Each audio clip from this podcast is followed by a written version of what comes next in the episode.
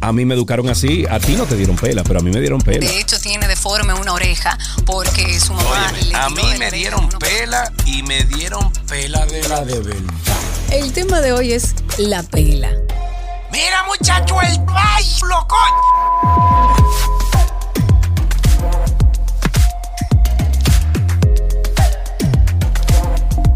Sergio y Karina.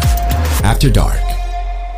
Iniciamos con este Sergio y Karina After Dark, sin vino esta vez, a tiempo esta vez, no me cogió la hora. De hecho, estuve primero que Sergio sentada aquí, conectada además con nuestros amigos a través de Telegram, a través de Spaces, que son parte esencial de este invento que hemos hecho Sergio y yo, un After Dark. La idea es que ustedes cojan un vinito, aquellos que ya están en el podcast, y beban con nosotros y compartamos Una cosita. todo. Suelten la radio, suelten, suelten todo y entonces disfrutamos de los temas que tratamos aquí en After Dark, sin mucha pose, sin muchas cosas, si, se, si nos equivocamos se queda a sí mismo, etcétera, etcétera, etcétera. Exacto. Y Sergio es un, digamos que protagonista de este tema. Hemos tenido enfrentamientos con relación a este tema al aire y decidimos traerlo a nuestro podcast After Dark para que, bueno, discutamos sobre eso. A Sergio le han caído atrás varias chancletas.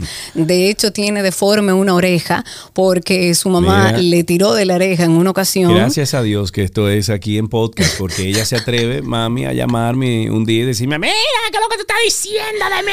Bueno, el tema de hoy es la pela. Y si pudiéramos traducirlo para que no se confunda con otra cosa, porque eh, yo no tengo experiencia. No, no, no es esa pena, No, no es, es esa. otra pena. No, en esa no tengo estamos, experiencia. Estamos hablando de esa, de esa costumbre, yo diría que arcaica, de nosotros educar a nuestros hijos con, eh, vamos a decir, con cierta violencia, ¿no? Con castigos físicos, porque yo creo que la gente no, no lo ve como violencia. la gente entiende que el castigo físico en la crianza de los hijos es como, eh, qué sé yo, como, como algo normal, como que entiende que eso es parte natural de la, de la crianza, No, porque no, de hecho muchos de nosotros eh, de nuestra generación se educó así. A mí me educaron así, a ti no te dieron pela, pero a mí me dieron pela. A mí no, quizá por eso soy tan malcriada. Óyeme, a mí me dieron pela y me dieron pela de la de verdad.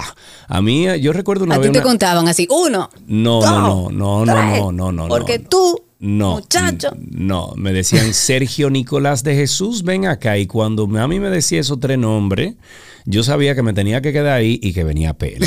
Pero mira, por ejemplo, nosotros éramos nueve en la casa. Y nosotros ocho. Nueve muchachos, no es, no es fácil No. tener nueve muchachos en una casa. Entonces, eh, mira, yo no quiero justificar el hecho de que mis padres, sobre todo mi madre, porque papi eh, a mí me dio como dos veces nada más y fueron como Rocky Toki, tú sabes, una vez me dio una pela grande, pero, pero generalmente mami resolvía todo con, vamos a decir que de- hablaba dos veces y a la tercera vez te daba tu focatazo, ya sea un chancletazo. Exacto. No hablo más de una vez. Esa, ella por lo menos te daba dos veces. O sea que, perdón, no te daba, sino que te decía dos veces. Mira, estás advertido. Sergio Nicolás, deja de joder. Sergio Nicolás, tal cosa. ¿Tú entiendes? Titina, deja eso, o lo que sea. Y luego a la tercera vez, cuando nosotros no escuchábamos, entonces ahí venía un focatazo. Lo que aparecía.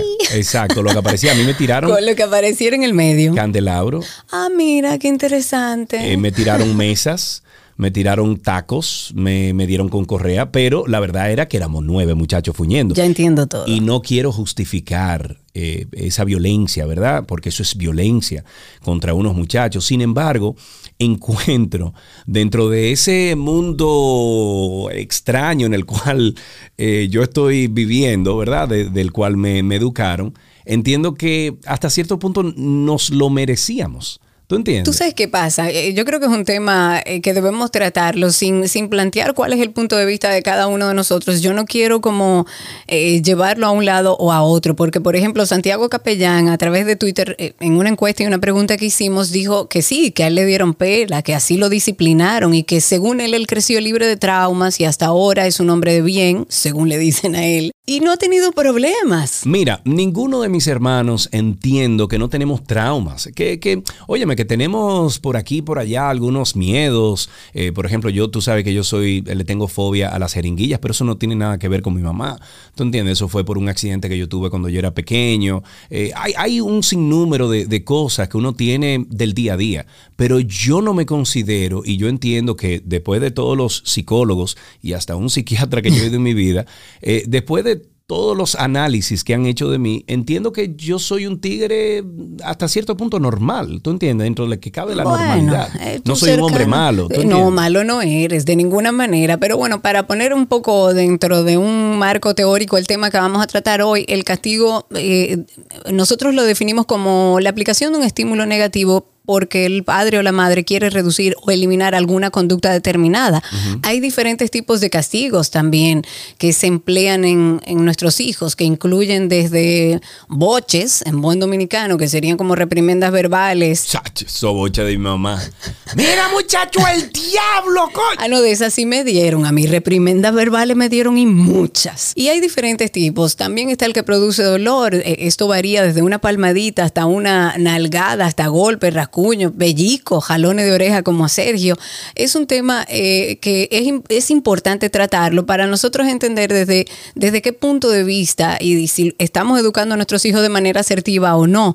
Porque la- las peleas son expresiones que eh, de alguna manera legitiman los golpes de Sí, los adultos sí, a los niños. Son como, ah, como yo te estoy educando, pues yo te doy y tengo el permiso para hacerlo. Digo, en una sociedad como la de nosotros, porque, o- ojo, en Estados Unidos no se puede. Bueno, no se puede, pero se hace. Eh, Lo Se único hace, que hay unos dispositivos de, de, bueno, las leyes, ¿no? En- en contra de, de la violencia intrafamiliar y cosas así, pues son muy fuertes. Hoy en día, por ejemplo, en Estados Unidos, un muchachito de 6 años, 9 años, coge y llama al 911 y dice, mi mamá me está pegando, y ese muchachito, óyeme, sea o no verdad, ¿ok? Al minuto de, de que la policía No llega... se fuñó la mamá o el papá, el adulto tiene un problema. No, y se lo llevan al muchacho y luego averiguan entonces viene un proceso y una cosa. Entonces eh, eh, es un tema importante y es un tema, óyeme, que hay que tratar porque nosotros aquí en República Dominicana, Karina, nosotros todavía lo hacemos. No, no, no, no, no, todavía no, eso es normal. Es más, el lema de mi mamá era, una galleta a tiempo quita muchos dolores de cabeza. Vamos a ver si la gente está de acuerdo. A los que están en Telegram y en Spaces empiecen a levantar sus manos, cuéntenos sobre su experiencia, cómo lo criaron, hubo peleas, hubo golpes, castigos físicos o no, pero también nos acompaña una amiga, Lynn Glass, ella es una apasionada con los temas de crecimiento personal y ha trabajado eh, abriendo conversaciones sobre maternidad más real, sin filtros, además es especialista en disciplina positiva, en parentalidad efectiva, en desarrollo de la infancia y apego. Una dura, Karina. una Ella dura. maneja muy bien el tema y quisimos acompañarnos de ella para que nos ayude un poquito con esto. Aileen, bienvenida, ¿cómo estás? Hola chicos, feliz de, de estar con ustedes en Dr. Dark. Les debo de felicitar por esta iniciativa, me encanta y feliz de, de acompañarles en este, en este episodio y con este tema tan interesante. Con este tema que tenemos. Yo le voy a dar la palabra a Ana Cecilia, que ya nos ha pedido hablar introduciendo este tema. Ella está con nosotros a través de Telegram. Cuéntanos, Ana Cecilia, tu experiencia con este tema de las pelas. ¿Fuiste de la que criaste con pelas o te criaron con pelas? Adelante. Hola, hola, saludos. A mí me criaron con pela. Yo, como ustedes saben, yo no tuve hijos, pero a mí me criaron con pela en la forma que a nosotros nos la daba nuestra madre, que era la, la dura en eso. Ella nos mandaba a ir a buscar la correa ¡Diablo! al que le No, tocara mentira. la pela. ¿Cómo así? Al, ¡Diablo! Hazme el favor y venme a buscar la correa, que te toca. al que le tocaba la pela tenía que ir a buscar la correa que estaba enganchada en un clavito y era un- una correita fina de cuero de dos tiros. Pero, pero, Ay, ella nos daba dos tallazos, como solía decir, en las piernas, nunca en el resto del cuerpo. Pero una pregunta, está bien, nos estás contando qué pasó. Lo que queremos saber es, es el resultado. ¿Alguno de tus hermanos o tú misma has experimentado algún tipo de trastorno por ese tipo de, de crianza? No, en lo absoluto. Eso yo considero que más bien nos enseñó, porque todos hablamos sobre el asunto siempre, y nos enseñó a, responder, a ser más responsable y aceptar que hemos hecho algo mal hecho y tenemos que pagar por ello. Sí. Nos enseñó responsabilidad en la vida, ¿me entiendes? Ujú. Tú is- metiste la pata, bueno, acepta la consecuencia. Así es como lo vemos. Ok, ¿tú crees que de haberte criado, por ejemplo, sin esos golpes, sin ese tipo de crianza, tú hubieses sido la persona que eres hoy? Bueno, yo hubiera sido un poco más traviesa que lo que he sido, sí. Un poco más traviesa, dice ella, un poco más traviesa. Aquí tenemos otra, eh, otra persona que quiere hablar con nosotros. Tenemos a nuestro amigo Oscarelo, que andaba perdido y ha aparecido ahora. Oscarelo, estamos tratando el tema de, de las pelas. Eh, ¿Cuál ha sido tu experiencia y qué edad tú tienes, Oscarelo, para que la gente sepa? Yo tengo 41 años ya, yo nací en el 80. Eh, sí, me criaron con pela. La pela era por si acaso y también existía la correa, se llamaba el psicólogo. Espérate, pero ¿cómo que era por si acaso? ¿Cómo así? Espérate, espérate. Vamos por partes, Oscarilo. O sea, la pela era por si acaso qué. Por si acaso te portaste mal. O sea, mami llegaba y hacía un... un- O sea, era preventiva la pela. sí. Entonces, yo tengo una niña de tres años y medio, que va a cumplir cuatro, perdón, ya. Y, y nosotros, en base a la experiencia que hemos tenido, dijimos, nosotros tenemos que reeducarnos nosotros para poder educar a nuestra hija. Sí. Entonces, nosotros escribimos qué queremos de nuestra hija porque nosotros entendemos y eso y este es el mensaje que yo quiero eh, llegar. Y esto lo voy a dar como ejemplo. Yo un día fu- fui a una tienda de esas que tienen juegos, para no mencionar marca, de comida rápida, y ella, And- Andrea Victoria me dice, papi, yo quiero jugar después que comimos. Y yo, no, mi amor, vinimos a comprar pamper. Vamos primero a comprar pamper y después vamos a jugar. Tanto fue que la tertulia duró cinco minutos, yo intentando convencerla a ella de que vayamos a comprar pamper y, y ella que no, que quiere jugar y está cerrada en que quiere jugar. Me dice la señora que está ahí, pero señor, si usted ya hubiese dejado jugar a la niña, ya usted hubiese ido a comprar los pampers. Y yo le dije, mire, qué buena oportunidad. Discúlpeme, esto se llama educación. ¿Qué pasa? Hoy día, mi hija, que orgulloso padre, tú no tienes que decir la cosa dos veces. Ella sabe, ella sabe, eh, existe el, el llamado a atención, existe, mira, no haga eso, no sea malcriada. Pero mi hija con tres años y medio parece una adolescente. Bueno, eh, esas son cosas. Mira qué bien lo logró. Entonces yo creo que pudiéramos hablar con Lynn si ella cree que existen, según su experiencia, pros y contras de este tema de las peleas, porque y para volver a contextualizar el tema, las peleas son expresiones que de alguna manera hace que se legitimen los golpes de los adultos hacia los niños, o sea, son los castigos físicos que se les da a los niños para corregirlo, es una expresión violenta que ya está normalizada, aceptada en nuestra cultura y en muchas culturas, e incluso no percibida entre, entre los padres y madres como violencia, sino como una forma de educarlos, de corregirlos. ¿Qué tú crees y cuál es tu postura, Lynn, con respecto a esto? Mira, eh, no me quedó claro si el caballero que estaba hablando ahora estaba diciendo que mi hija de tres años parece una adolescente, pero no me quedó claro si es que él está ahora en contra de las pelas y él decidió no utilizarlas. Porque le dijo, eso es educación, le dijo a la señora, pero si él pudiera decirnos si en realidad está criando con pelas o no, me, me encantaría saber. Creo que se refería a que él no ha adoptado esa costumbre de educar a su hija con, exacto, con castigo físico. Ok, perfecto. Mira, esto es un tema que, que yo sé que, que pica mucho, eh, pica mucho al corazón de mucha gente cuando, cuando, cuando se toca, porque eh, les voy a decir las razones por las cuales muchas personas defienden la pela y me gustaría saber si en algún momento alguien se siente identificado que lo pueda decir. Empezando, sí, estoy en contra de las pelas, eh, entiendo que sí, que claro, hay muchas formas diferentes de criar, pero las pelas no son una. La pela no, no es algo que realmente vaya a hacer que tu hijo sea responsable o que sea una persona de bien, eso, eso no es real, porque al fin y al cabo las pelas son un castigo físico, son un castigo incluso emocional que tú le estás provocando a otra persona, independientemente de que sea un niño o no.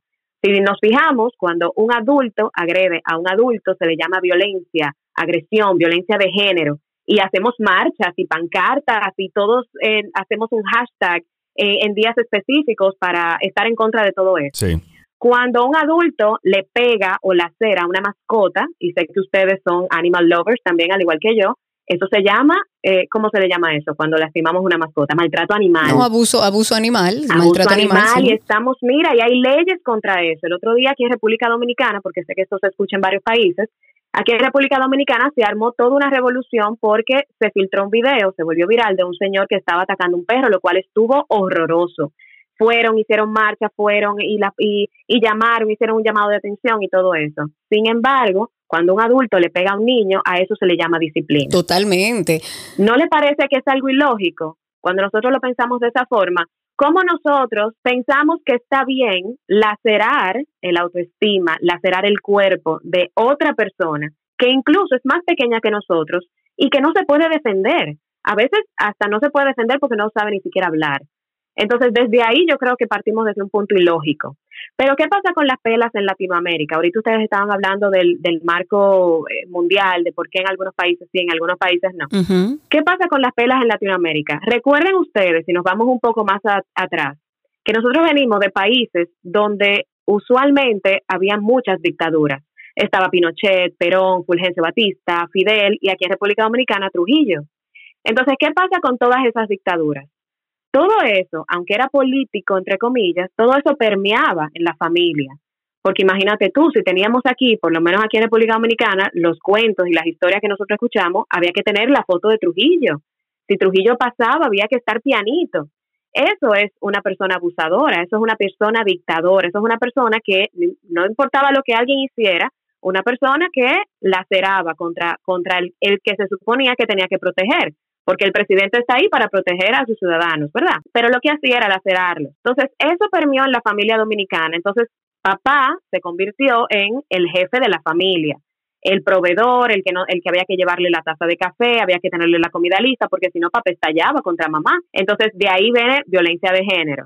Entonces, ¿qué pasa? Mamá impactada por ese por esa violencia que ella recibía comenzó a lacerar a los niños entonces todo se volvió una cadena que hoy en día es normalizada. Entonces, es lo que decía el caballero, si nosotros no vamos a la raíz, ya gracias a Dios no tenemos dictadura, ya nos estamos encaminando a gobiernos más democráticos, gobiernos que respetan a sus ciudadanos, gobiernos que tienen matrimonios saludables y luego entonces eso va a permear en una parentalidad positiva, en hombres que ahora cambian pañales y eso no afecta a sombría, hombres que están con sus hijos, que pasan tiempo de calidad con sus hijos y no solamente son proveedores. ¿Qué hace? Que mamá también se sienta que ella es posible, que ella pueda trabajar, que pueda salir, que ella no tenga que estar rindiéndole cuentas a su marido. ¿Y qué va a pasar? Que entonces se van a crear matrimonios saludables y eso va a salpicar a los hijos y lo van a criar sin violencia. Pero estamos todavía construyendo ese camino, todavía tenemos que hacer conciencia de que la violencia no es la clave, no es la clave cuando nosotros los adultos tenemos que resolver problemas. Porque si tú y Karina discuten, ustedes que son socios discuten, tú tienes que gritarle a ella. No, no. O ustedes pueden tener un debate sano, ¿verdad? Cojo un vuelo, que cojo un vuelo para Atlanta y le entro con todo. Lo que sí es, Bueno, por eso es violencia, Karina. Lo que tú acabas de decir es violencia también. No, porque yo voy y me siento contigo y te hablo eh, sanamente y te hago una malcriadeza, como ya te lo he hecho. Pero la pregunta sería, y tengo a Juan Carlos que quiere hablar con nosotros y participar, si, si es posible criar a nuestros hijos sin peleas, porque hay muchos padres que entienden, perdón, sin pelas, que estoy diciendo peleas, castigo físico, sin castigo físico. ¿Por qué? Porque hay muchos padres y madres que creen que si no tienen mano dura, pues los hijos entonces toman como de relajo el proceso de crianza. Vamos a darle paso a Juan Carlos, que está con nosotros en Telegram, para que nos cuente un poco de su experiencia alrededor de este tema del castigo físico. Habilita tu micrófono, Juan Carlos, y coméntanos tu experiencia con este tema. Eh, mira, eh, Karina, en mi caso, eh, yo perdí a mi papá con nueve años. Éramos tres hermanos, yo era el mayor. El menor tenía cuatro. Eh, mi mamá eh, tuvo que, en buen dominicano, bandeársela con nosotros. Tuvo que ser la proveedora, tuvo que ser la, la que cría, o sea, tuvo que hacer eh, todas las funciones que dentro de una familia, dentro de una institución familiar, se debe hacer. Lamentablemente, mi mamá, como es de una generación anterior, pues utilizaba la violencia con nosotros como un mecanismo que, eh, que ella entendía que era el correcto porque no tenía las herramientas. Y le estoy diciendo ahora que no tenía las herramientas porque entendí el proceso luego de crecer, luego de estudiar, entendí que mi mamá no tenía las herramientas y que por no tener las herramientas, entonces entendía que ese, eh, eh, esa era una forma válida de criar, porque así la criaron a ella, lamentablemente. Sí, y justamente, Juan Carlos, es, es lo que estamos hablando, se ha normalizado con el paso de los años. El doctor Carlos Morle a través de Twitter nos dice que está de acuerdo con Lynn eh, desde su enfoque clínico psiquiátrico, porque él es psiquiatra, eh, que es totalmente cierto lo que dice Lynn, eh, y dice, y ella da justo en el clavo de la realidad de la idiosincrasia dominicana. Es una mentalidad esclavista basada en un machismo rebelde que venimos arrastrando por muchísimo tiempo y que eh, con, con el paso de los años se ha ido normalizando, pero el que esté normalizado no significa que sea lo correcto. ¿Tú crees, eh, que estamos en una época más consciente en cuanto al tema de crianza de los hijos o aún se pueden ver hogares, y yo creo que sí, en donde la, la pela es el único método efectivo para criar con, entre comillas, disciplina? Sí, yo creo que se está abriendo la conversación. Creo que todavía no estamos en un porcentaje tan alto de decir, estamos creando mucha conciencia, porque vuelvo y te digo, es lo que, lo que decía el caballero anteriormente. Nosotros tenemos que reeducarnos y parte de eso es admitir que nuestros padres tal vez cometieron algunos errores y a eso se le llama lealtad invisible. Cada vez que una persona dice, a mí me criaron así y yo estoy bien, es una forma de decir, mis padres son perfectos. Es una forma de decir, si mi mamá lo hizo y mi mamá es la persona que yo más quiero y más adoro en el mundo, entonces eso quiere decir que está bien. Entonces decir y admitirse a sí mismo, esto que hizo mi mamá tal vez no fue lo correcto y ahora yo lo quiero hacer diferente, muchas personas consideran eso como que le están fallando. Entonces ahí es donde entra en juego en nosotros tener que, readaptar nuestros patrones, nuestras actitudes, porque yo te voy a decir la verdad, eh, Karina, la violencia es la salida más fácil. Y muchas personas dicen, claro que no, yo no quiero lacerar a nadie, pero imagínate que me buscan la boca, es que, es que los niños me, me sacan de quicio. Realmente lo difícil es tener paciencia y tolerancia. Cuando otra persona te saca de tus cabales, cuando otra persona te critica, cuando otra persona te violenta, quedarse topado es difícil. Quedarse con las manos hacia atrás es difícil. Entonces, ¿qué pasa? Eh, gracias a Dios tenemos a nuestra disposición las neurociencias que nos indican por qué nuestros hijos hacen las, las cosas en la forma en que la hacen. Cómo, bueno, el otro día hablábamos sobre eso, cómo se está cableado su cerebro, porque todavía ellos no tienen una inteligencia emocional eh, tan alta como la tenemos nosotros los adultos. Entonces, ser pacientes con esas etapas de desarrollo es difícil para los adultos porque queremos las cosas ya. Vivimos en un mundo inmediatista donde queremos el like ahora, donde queremos que los niños estén quietos, donde queremos que los niños dejen de hacer las cosas porque yo adulto me quiero ir, quiero, quiero llegar rápido a los lugares. Entonces no tenemos esa paciencia y no la cultivamos porque la paciencia es un músculo. Al igual que usted quiere sacar cuadritos, usted tiene que eh, ejercitar su paciencia cada día y practicarla. Y eso es mucho más difícil de lo que la gente piensa. Yo creo entonces, Aileen, que la primera, la primera práctica de paciencia es cuando uno se casa, porque yo antes no tenía paciencia y hoy en día, por el hecho, no porque... Gaby es la que tiene paciencia en esa relación, hazme el favor. y que tú dejas Fede, y que tú dejas Fede entonces, Vamos a ver qué dice la gente. Por favor, pobre Fede, que lo, que lo tengo, lo tengo colgado del alma, pero mira, de verdad, o sea, yo, y Karina me conoce desde hace mucho, Aileen, eh, yo era una persona un poquito más... Eh, de momento, que arrancaba como con unos de, de repente. Y hoy en día yo me tengo que controlar. ¿Por qué? Porque yo estoy en un matrimonio y a veces, eh, por ejemplo, Gaby hace algo que con lo que yo no estoy de acuerdo y en vez de yo... ¿Y tú le das una pela? No, imposible. En vez de yo eh, que me dé un arranque de eso, yo tengo que pensar, espérate un momentico, cálmate, respira, esa es tu esposa, es con quien tú tienes un, un matrimonio. ¿Y qué tiene que ver eso con la pela, tu matrimonio? Que tiene, no, lo que ella está diciendo es que uno tiene que practicar la paciencia. Y en el caso ah, de los que estamos casados antes de tener hijos, como yo, que no tengo hijos todavía,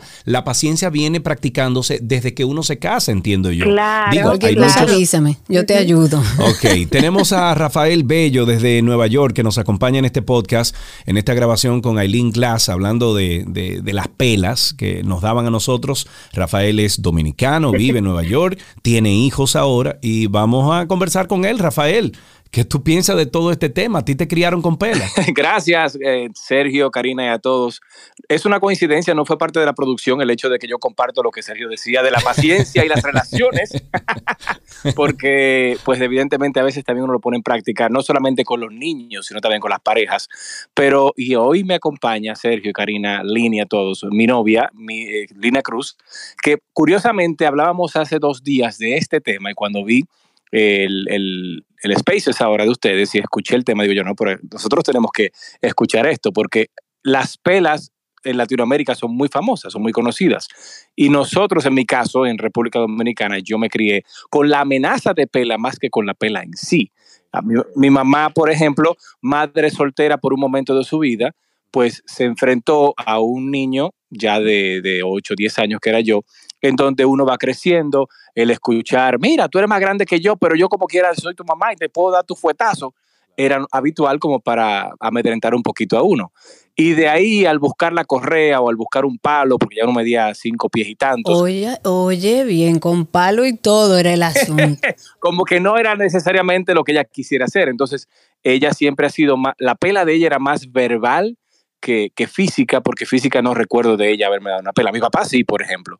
Cuando estuvo con nosotros me dio mi par de cocotazos, que uno de ellos fue yo diría que marcó, y ahí Lynn pudiera eh, responder un poquito al respecto, marcó mi vida porque vino después de un momento de bullying, a mí me hicieron mucho bullying cuando era carajito, y fue después de que abusaron un poquito de mí, me dieron un par de fuetazos en la calle unos amiguitos, y entonces yo le di una pedrada a uno de ellos. Resulta que a quien se le pegó la pedrada era hijo de una amiga de papi. Cuando yo llegué a la casa, ya tú sabes, tú te recoges.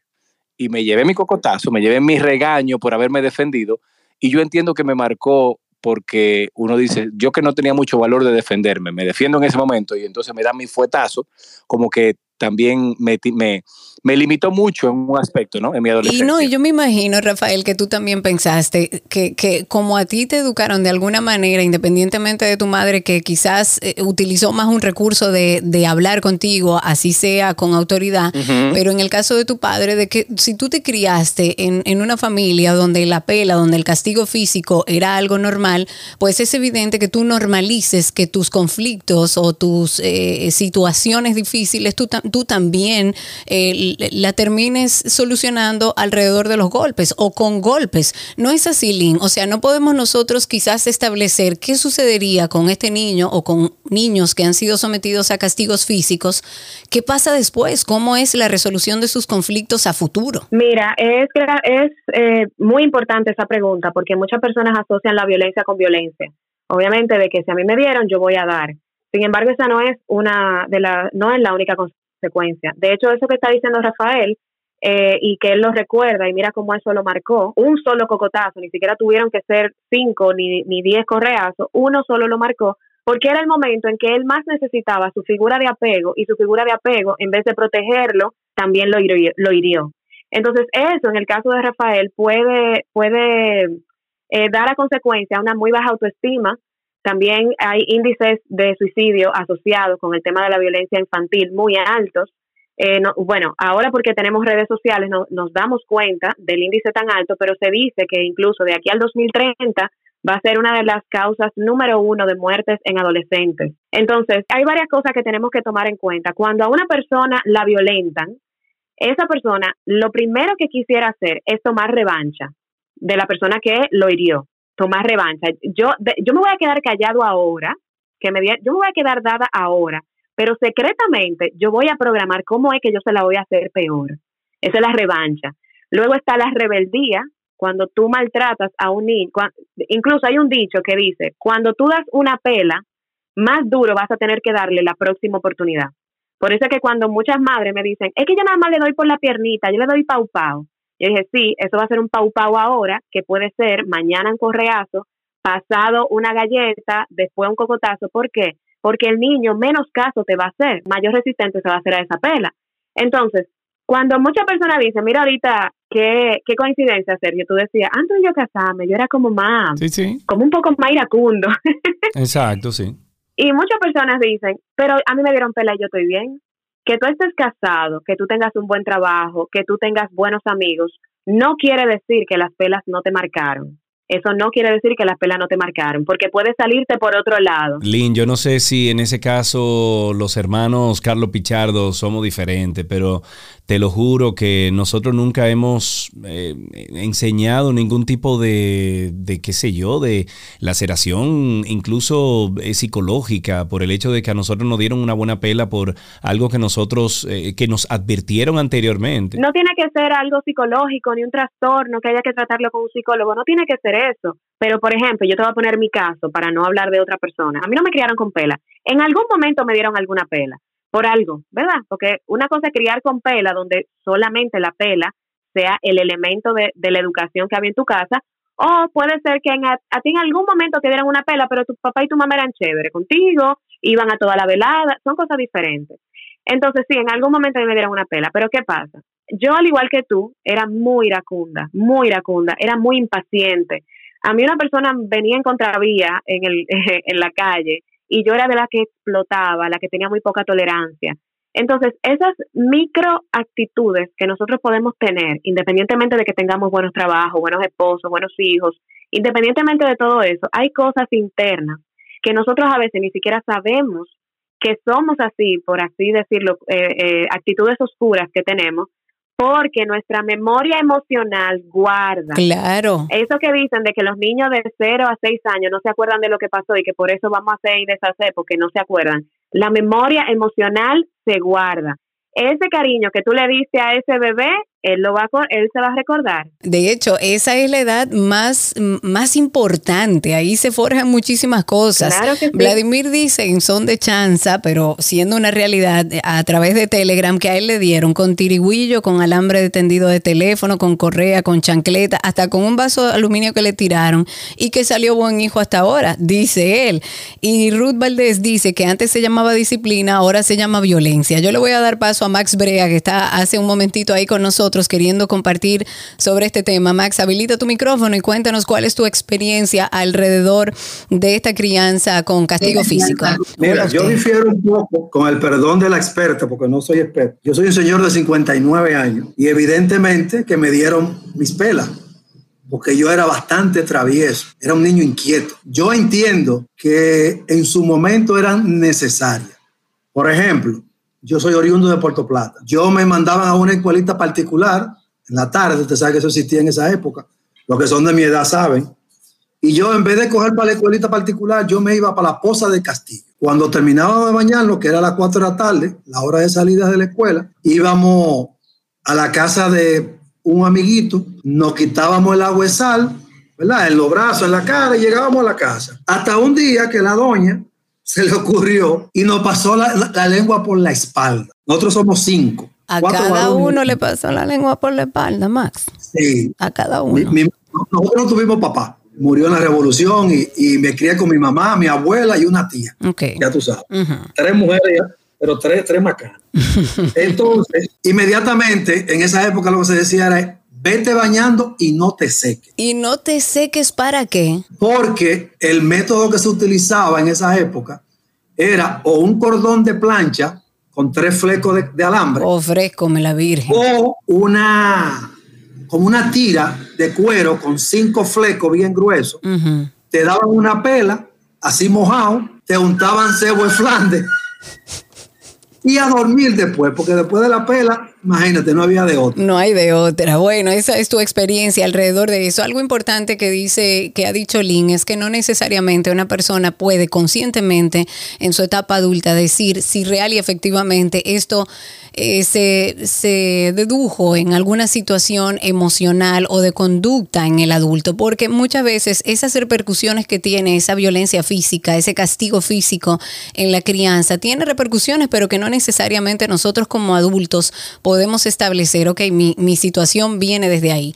Eh, Lynn, ¿cómo podemos nosotros establecer un cierre y, que podamos dejar como un poco de luz alrededor de este tema? Mira, yo creo que lo primero es eh, revisar bien si eso es algo que nosotros los padres quisiéramos continuar con nuestros hijos. Si de repente tú ahora estás escuchando este podcast y te diste cuenta, mira, a mí ahora que Lynn menciona esto y que Karina y que Sergio mencionan este tipo de temas, yo lo quisiera hacer diferente. Sí se puede hacer diferente. Porque yo no me imagino, Karina, yo, cuando él estaba describiendo todo lo que le hacían, yo no me imagino hacerle eso a mis hijos para que entiendan. Porque lo que, lo que sucede con, con una pela, eh, creo que ahorita alguien decía, antes se llamaba eh, disciplina y ahora se llama maltrato. No, no, no, siempre ha sido maltrato. Porque la disciplina, si buscamos la etimología de la palabra, viene de discípulo. Y lo que Jesús hacía, las personas que dicen que las pelas incluso son bíblicas, porque había que criar con vara, y eso lo dice la Biblia, yo, yo creo que Jesús cuando vino a este planeta, las personas que son religiosas, eh, cuando vio a una prostituta que se le arrodilló y confesó sus pecados, él no la golpeó, él la aceptó en su reino y le dijo, ven, sígueme, porque discípulo lo que quiere decir es enseñar, es educar, no quiere decir en ninguna parte de la palabra vamos a lastimarte para que tú entiendas. Y Jesús no hizo eso con ninguno de sus discípulos ni con ninguna de las personas que él trató de evangelizar. Entonces vamos a dejar eso por ahí. Y lo segundo es que si estás escuchando esto y lo quieres hacer diferente, existen maneras. Yo hasta el momento tengo una hija de cuatro años que, como dijo un caballero, parece un adolescente. No le he tenido que lacerar para que me entienda. Simplemente tengo que marcar límites claros. El no dar pelas no quiere decir que yo estoy criando a una niña que chivo sin ley. No quiere decir que yo estoy criando a una niña que me va a faltar al respeto a mí. No quiere decir que cuando ella cometa un acto incorrecto no se le va a corregir. Claro que todo eso se va a hacer, claro que la crianza respetuosa, positiva, sin violencia, no lo, lo, que quiere decir no es que vamos a criar muchachitos que están haciendo lo que ellos les dé la gana, claro que no. Lo que quiere decir es que vamos a ser más asertivos con nuestros hijos. Si de repente el papá de Rafael Bello hubiese profundizado un poquito en qué pasó detrás de esa pedrada, hubiese tenido una conversación muy hermosa con su hijo y hubiese podido ayudarlo desde la empatía. Sí, señor. Sin embargo, lo hizo desde la violencia y eso no eso no provocó ningún aprendizaje, eso provoca miedo. Cuando nosotros laceramos a nuestros hijos pensando que por eso se van a portar bien, eso no, ese no es el mensaje que le estamos enviando. Le estamos enviando el mensaje, no lo vuelvas a hacer, porque si tú lo vuelves a hacer, yo te voy a volver a pegar. Y eso no es aprendizaje, eso es miedo. ¿Qué yo quiero lograr con mi hija? Que cuando yo no esté ahí, ella haga las cosas por convicción propia, no porque mami me va a pegar. Por autocontrol, porque lo aprendió, no porque tiene miedo a que le vayan a dar una pela. Definitivamente yo creo que podemos decir que el castigo físico afecta negativamente el desarrollo. Ojalá podamos empezar a cambiar esto. Yo tengo un adolescente, no un niño de cuatro años, tengo uno de 11 y uno de 18. Y, y criar adolescentes, y yo y mi hijo mide seis pies. Y puedo decir que a través de la educación asertiva he conseguido que mi hijo me respete. Mi hijo no me tiene miedo, mi hijo me respeta. Y como me respeta y ha logrado un autocontrol a través de las conversaciones que hemos tenido, ha podido tener un desarrollo saludable en, en términos generales. Pero es bueno saber que muchas veces los resultados negativos de las pelas y del castigo físico no podemos verlo porque mucha gente dice, ah, no, a mí no me hizo nada. Pero está comprobado que en los niños que sufren abuso físico en su crianza, tienen menor desarrollo cognitivo, que puede generar incluso en problemas académicos a largo plazo, eh, tiene problemas de salud mental como depresión, como ansiedad en la adolescencia o en la adultez, tiene menor autocontrol, que lo decía el mismo Sergio, decía, y tú también, Lynn, que tienen menor autocontrol. O sea, los niños y niñas que son castigados físicamente tienden a experimentar más dificultades para poder manejar sus emociones y tener un buen comportamiento. Regularmente son eh, de adulto personas más agresivas que pueden puede ser evidentemente causado por todas las afecciones y como resultado de una violencia, de una educación no asertiva. Ojalá podamos cambiarlo. Yo, yo doy fe y testimonio teniendo dos hijos, uno de ellos adolescente, de que se puede criar sin castigo físico, sin violencia. Podemos utilizar la disciplina positiva basada en el respeto, en el diálogo, que es un poco más difícil a veces, sí, yo no se lo voy a, negar. Es difícil porque estás criando niños con pensamiento más crítico, que tienen la capacidad de debate, que pueden debatirte cualquier situación, pero por lo menos es un niño que estás criando eh, con la apertura a la comunicación y sin miedo a ti. Yo no puedo creer, o sea, yo no, como madre, no quisiera nunca que mis hijos me teman.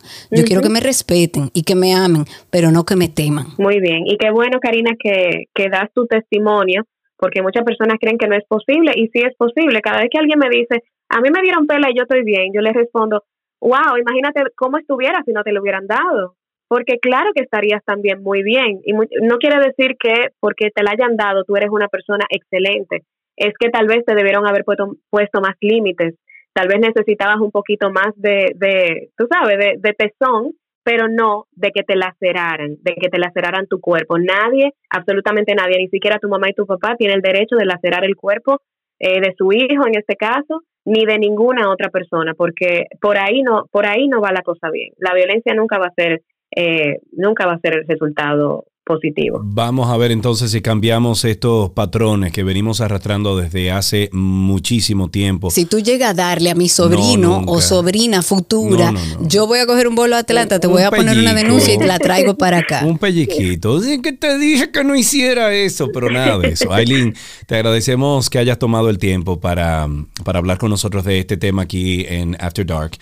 Porque son temas importantes y son temas que edifican para el futuro y, eso, eso definitivamente que se le tiene que dar eh, el peso ¿no? Y, la importancia en nuestra sociedad. Aileen Glass la pueden conseguir en arroba Glass, la vamos a compartir en, en, nuestras redes sociales de 12 y 2 cuando ya salga publicado este podcast. Lynn, un beso, hace mucho que no comparto contigo. Gracias, sí, sí, ven pronto, que la pandemia nos deje. Y también Sergio exhortarle a, la comunidad de ustedes, a sus oyentes, que en arroba Madres Reales RD comparto muchas herramientas, múltiples herramientas, porque criar con respeto no quiere decir que no se pueda, sino que tal vez no tenemos esa información para hacerlo.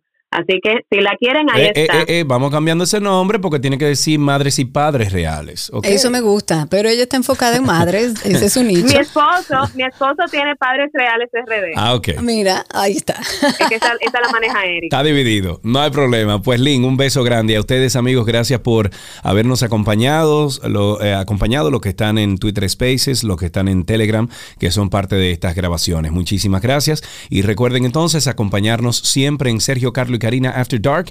Así nos pueden buscar como Sergio Carlo o Karina Larrauri o 12 y 2 en todas las plataformas de podcast donde estaremos tratando estos temas fuera del programa, fuera de, posiciones, eh, yo diría que, públicas, eh, un poquito más personal. Es eh, lo que tenemos estamos haciendo en estos podcasts. Nos vemos el próximo viernes en otro Sergio y Karina After Dark. Música, maestro.